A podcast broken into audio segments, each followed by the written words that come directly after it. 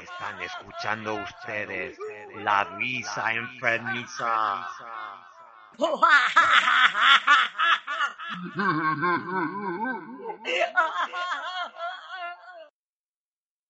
La risa no mitiga el dolor.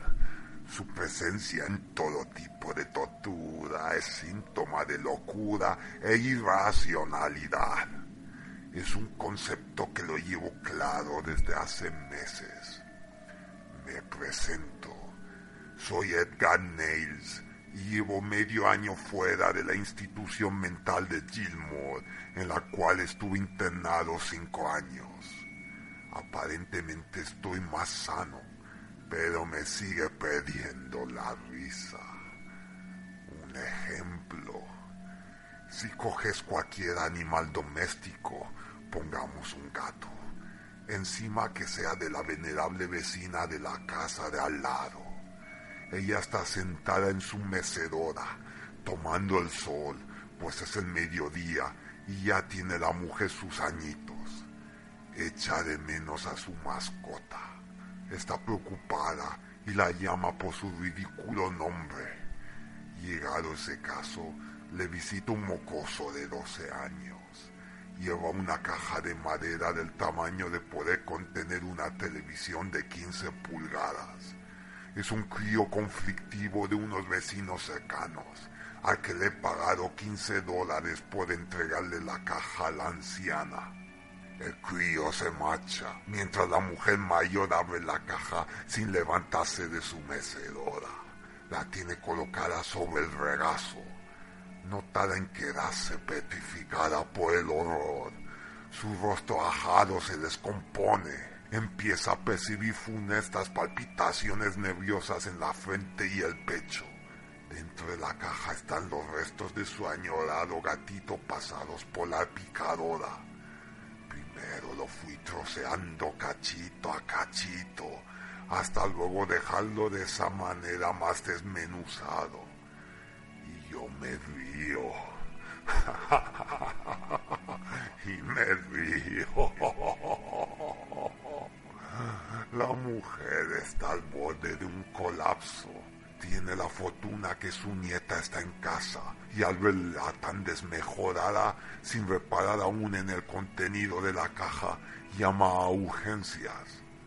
La ambulancia no tarda en llegar, 15 minutos.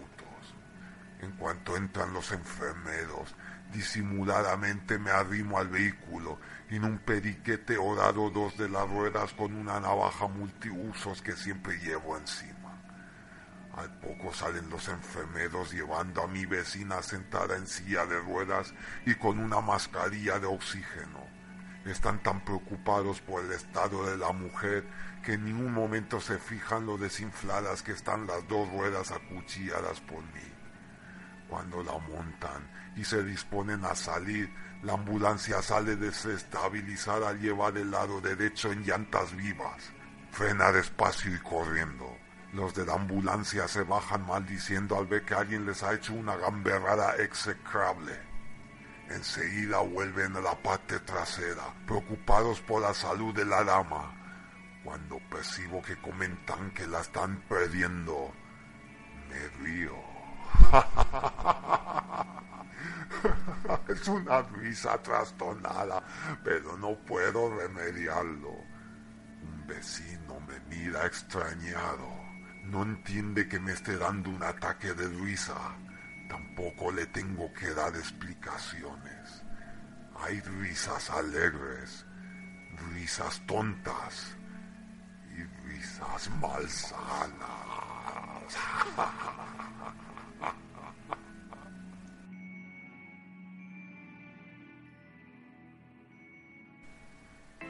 No dejen de visitarnos en nuestra web www.escritosdepesadilla.com. Ahí les esperamos eternamente.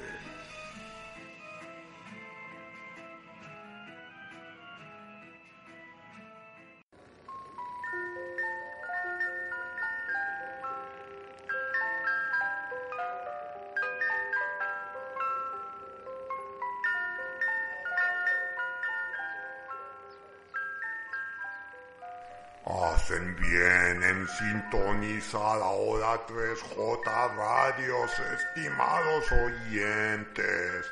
Estamos en Radio Terror.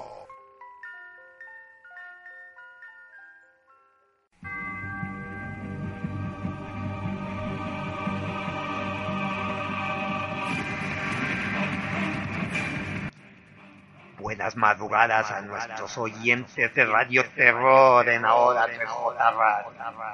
Soy Robert Albert Larrainza, escritor y administrador del blog Escritos de Pesar. Hemos empezado la oscura velada nocturna de hoy con un conjunto de risas nada graciosas. Ahora nos guiaremos por la seriedad más seca y de sabios pues nos toca narrar la balada del cuatro muerto.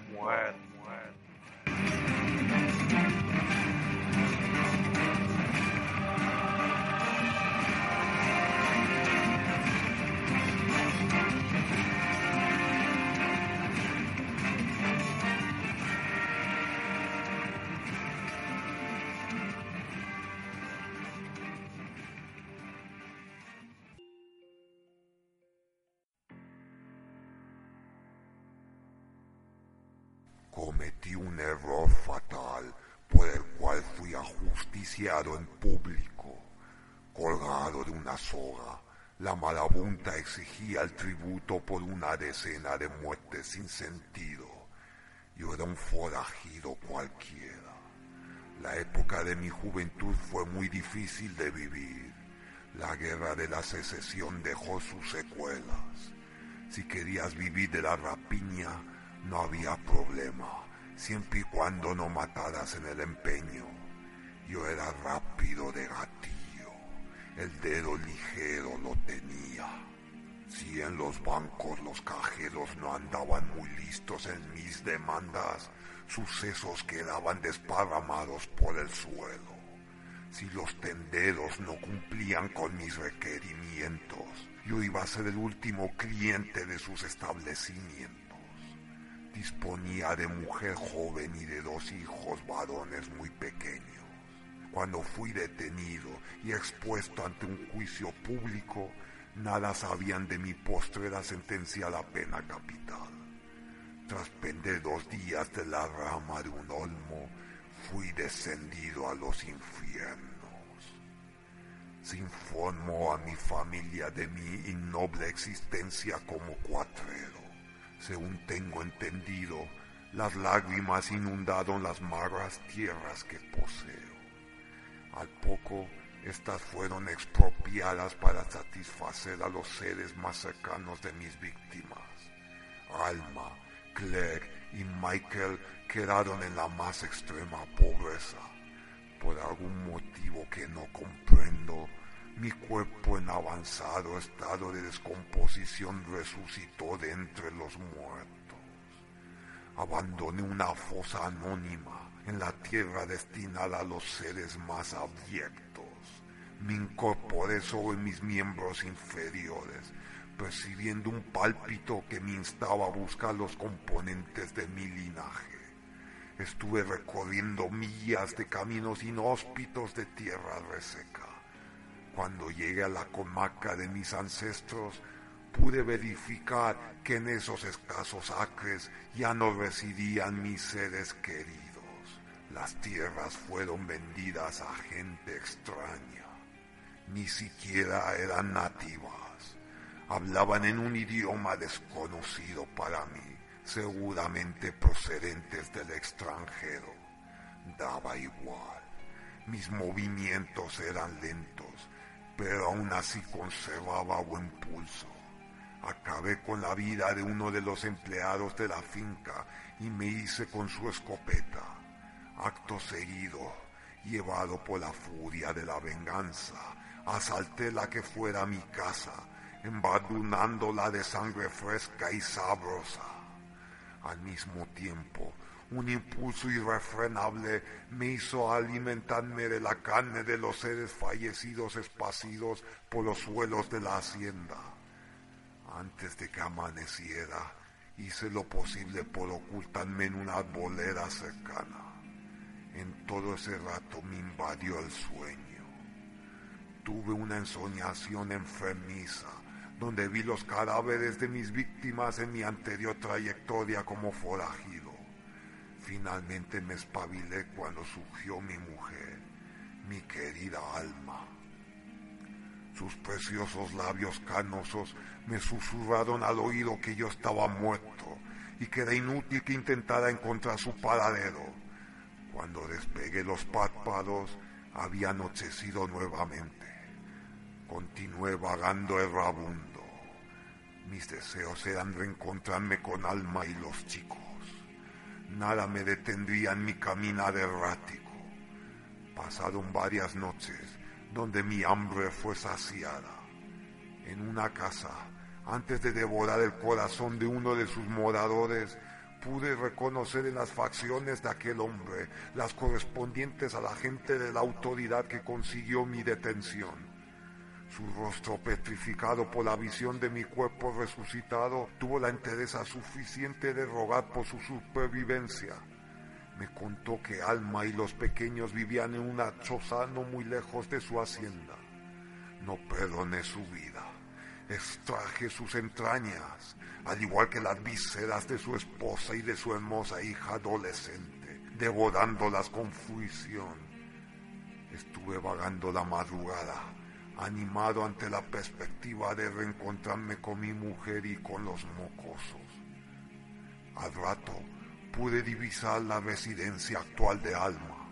Era una posibilidad mísera y deplorable. Mi ira se acrecentó Tuve que controlarme. Afortunadamente estaba saciado, así que procedí a dirigirme hasta el umbral de la entrada a aquel deprimente cuchitril. La puerta estaba sin asegurar. Avancé sin demora. Estaba cerca de abrazar y de besar a mi bendita esposa y a mis inocentes hijos. Alma, estoy de vuelta, quise gritar, llevado por la alegría. Claire, Michael, vuestro padre ha vuelto. Estuve por anunciarles mi llegada. ¿Cuál fue mi horror al descubrir sus cuerpos fríos y medio devorados? Otro resucitado, impulsado por la ansia de la carne fresca humana, había asaltado la casa para cebarse en ellos. Permanecí el resto de la noche velando sus cadáveres. Quise llorar me fue imposible. Mis sentimientos habían desaparecido para siempre. Desde ese instante, mi único anhelo fue alimentarme de la carne de los vivos. Nunca iba a parar de hacerlo. Me movía sin descanso, mascullando palabras inconexas. Cada vez me era más difícil manejar la escopeta. De mi anatomía emanaba un olor nauseabundo. Perdía pociones de piel, de cabellos, y las uñas eran arrancadas con un simple tirón. La noche en esa breve época fue mi protectora. A ella me debía. La zona fue poblándose de gente resucitada. El ejército de la Unión se encargó de aniquilarlos con el empleo del fuego, la única manera de conducirlos a la paz eterna. Finalmente me llegó el turno. Conforme me consumía entre las llamas, lloré por última vez por mi alma, Clegg y Michael.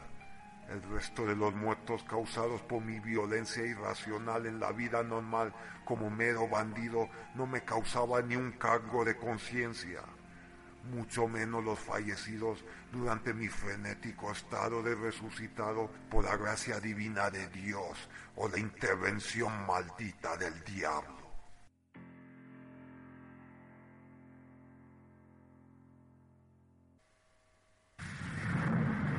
No olviden encontrarnos también en www.escritosdepesadilla.com.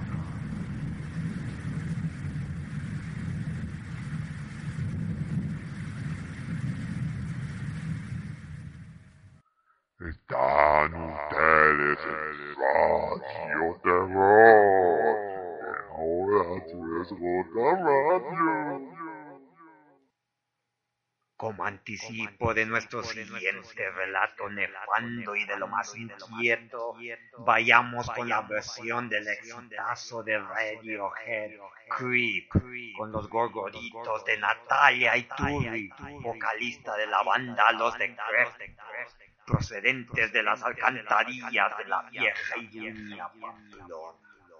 Después del tema susodicho, acompañaremos a Lucas el tonto en su monólogo nada tranquilizador para los débiles de espíritu.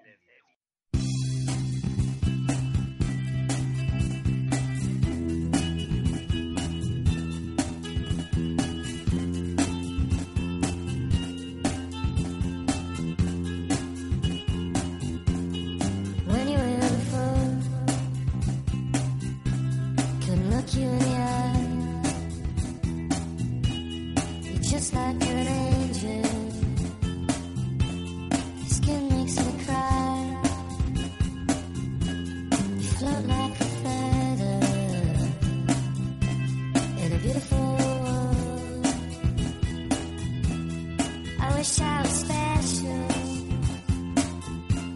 You're so fucking special.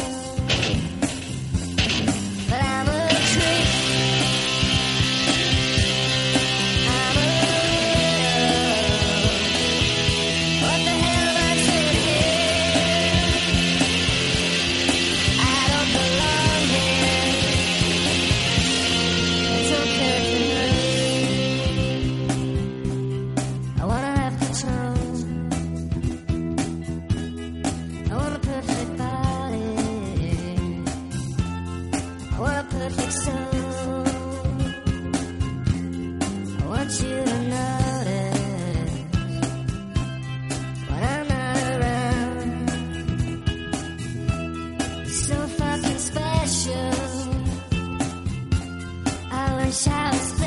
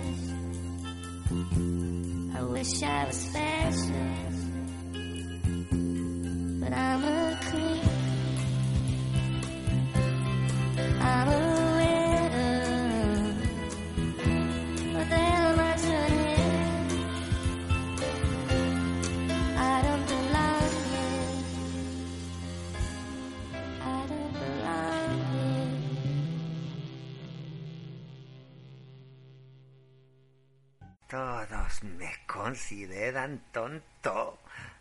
Mis papás siempre dicen, este hijo nuestro de listo no tiene un pelo. Yo no les odio.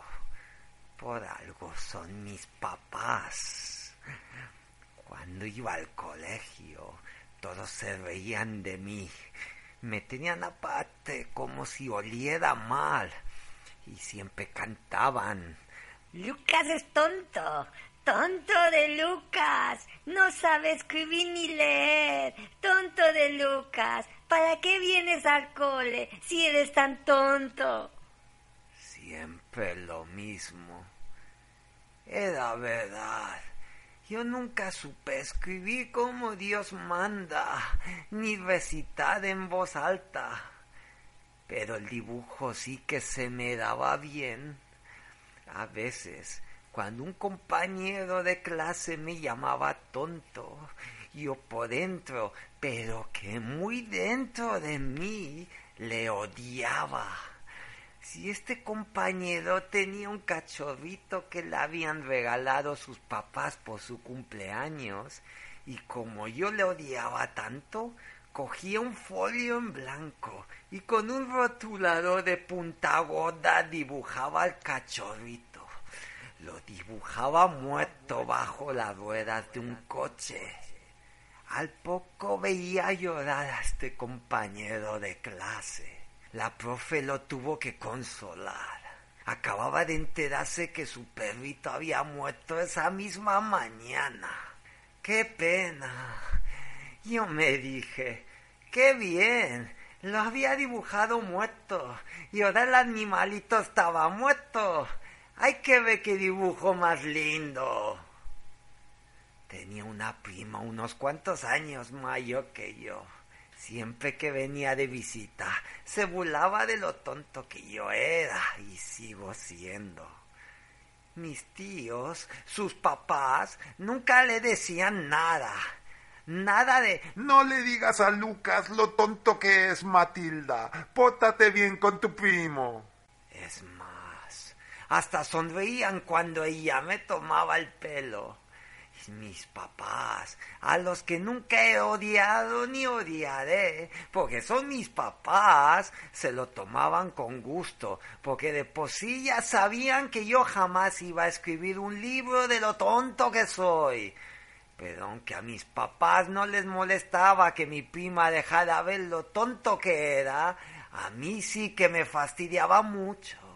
Y de tanto tomarla conmigo, la fui odiando un fin de semana que ella y sus papás nos vinieron a visitar. Cogí otro folio en blanco y con trazos muy gordos dibujé a mi prima en la cama de un hospital con cara de muerta. A los pocos días, mamá le dijo a papá que Matilda estaba ingresada en una clínica, que le habían detectado un cáncer incurable y que iba a morir pronto que mis papás creían que yo no estaba escuchando lo que decían, me enteré de todo. De nuevo me dije, ¡qué bien dibujas! Has dibujado a la prima con cara de muerta, y muerta va a estar. Y de veras que me puse muy feliz. Yo era tonto, pero sabía dibujar. Cuando dibujaba perritos y gente muerta, los perritos y la gente moría hay que ver lo bueno que era dibujando. En sí mi mamá me ve tonto. Cuando papá viaja por el trabajo que tiene, que debe ser muy importante para tener que viajar tanto. A veces venía un hombre más joven que papá, invitado por mamá, y se quedaba a cenar y a dormir. Este hombre me quería mucho. Siempre que me veía, me decía, Hombre, si viene el tonto del culo de la familia. Y me daba collejas y pescozones y patadas en el culo. Porque por algo eres tonto del culo. Y mi mamá nunca le decía lo contrario, porque yo era tonto para ella, claro. Pero yo me ponía triste, porque ese hombre no era mi papá. Como no era papá, empecé a odiarlo de tanto odiarlo, me puse un día a dibujar en la mesa de la cocina. Dibujé con ganas. No me fijé que el amigo de mamá estaba viéndome dibujar.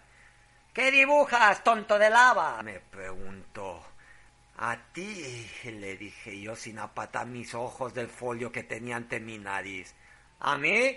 ¿Y de qué me estás dibujando? preguntó con una sonrisa en su boca grande de payaso. Te estoy dibujando sin ojos para que no me veas más y así al no verme no me puedas llamar tonto del culo. El amigo de mi mamá se quedó tonto, tonto de verdad, sin decir palabra, y yo seguí con mi dibujo. El amigo de mamá trabajaba en una mina un día un compañero suyo hizo un trabajo muy malo y le dio al detonador de la dinamita sin darle tiempo a alejarse lo suficiente. El amigo de mamá estaba demasiado cerca de la explosión y perdió la vista. El amigo de mamá se quedó ciego para siempre y dejó de venir a cenar y a dormir en casa cuando papá estaba de viaje por trabajo. Yo me puse muy contento y me dije, ¡ay que ve qué dibujo más bueno has hecho! Desde entonces, mi mamá no ha vuelto a invitar a otro amigo a cenar y a pasar la noche en casa cuando falta papá. Y yo dejé de dibujar por el momento. Hasta que alguien que no sea papá y mamá me moleste mucho por lo tonto que soy. Ya estamos en las postrimerías de Radio Terror. De ahora Les voy a dejar con el relato corto titulado El gusano. Les ha acompañado en sus pesadillas nocturnas Robert Albert Les emplazo al siguiente programa de Radio Terror. Era un impulso desconocido que la asaltaba cuando menos se lo esperaba. Repentinamente su mente se ponía en blanco. Su cuerpo se paralizaba hasta recostarse en el suelo. Seguidamente juntaba los brazos contra los costados, otro tanto las piernas, y con un esfuerzo ímprobo se desplazaba reptando, causando estupor en quienes le rodeaban. Me llamo Patricia Lins. Tu nombre familiar, con el que sientes confianza entre los tuyos. Patti. Bien, Patti, tienes 30 años. Trabajas de administrativo en una empresa de seguridad. Sí, ¿Estás satisfecha con tu lugar de trabajo? sí, ¿Te llevas bien con tus superiores? sí. ¿Cómo dirías que es tu relación con el resto de tus compañeros? Neutro. No tienes mucha afinidad con ellos. Me limito a mi trabajo. No me pagan por hacerme amiga de los demás empleados. Estás soltera Sí, y eres hija única. sí. Háblame de tus padres. Ambos están muertos. Profundiza un poco más, ¿quieres? Mi madre murió cuando yo tenía cinco años, de cáncer de mama. Era maligno. Mi padre falleció el año pasado de un ataque de miocardio. Tenía sobrepeso y la presión muy alta. A pesar de mis advertencias, no se cuidaba en lo relativo a la dieta ni en la práctica activa de ejercicio físico. Bien, Pati, veo que llevas una vida algo solitaria. Se puede considerar así. Pero tienes alguna persona que forme parte de tu círculo de amistades. Las tengo contadas. Bueno, a veces es mejor tener pocos amigos, pero que sean fieles y de confianza. Da lo mismo. Siempre terminarán traicionándote. No se puede ser tan negativa, Pati. El ser humano es nocivo. Somos descendientes de bestias y como tales buscamos el beneficio propio en menoscabo del resto. Si yo triunfo, ¿qué más a lo que le suceda al resto? Es una opinión muy personal, Pati, y demasiado egoísta por tu parte. ¿Sabe lo que le digo? No, Pati. Que ya estoy harta de esta sesión de hipnosis. Es más, le he estado siguiendo el juego para servirme de usted. ¿Cómo? Fíjese en mis ojos. Usted será lo que yo desee que sea. En el momento que yo lo estime oportuno. Las veces que yo quiera que lo sea usted al día. Delante de sus conocidos y de gente ajena a su entorno. Usted será mi gusano. Una lombriz enorme que se arrastrará sobre su estómago.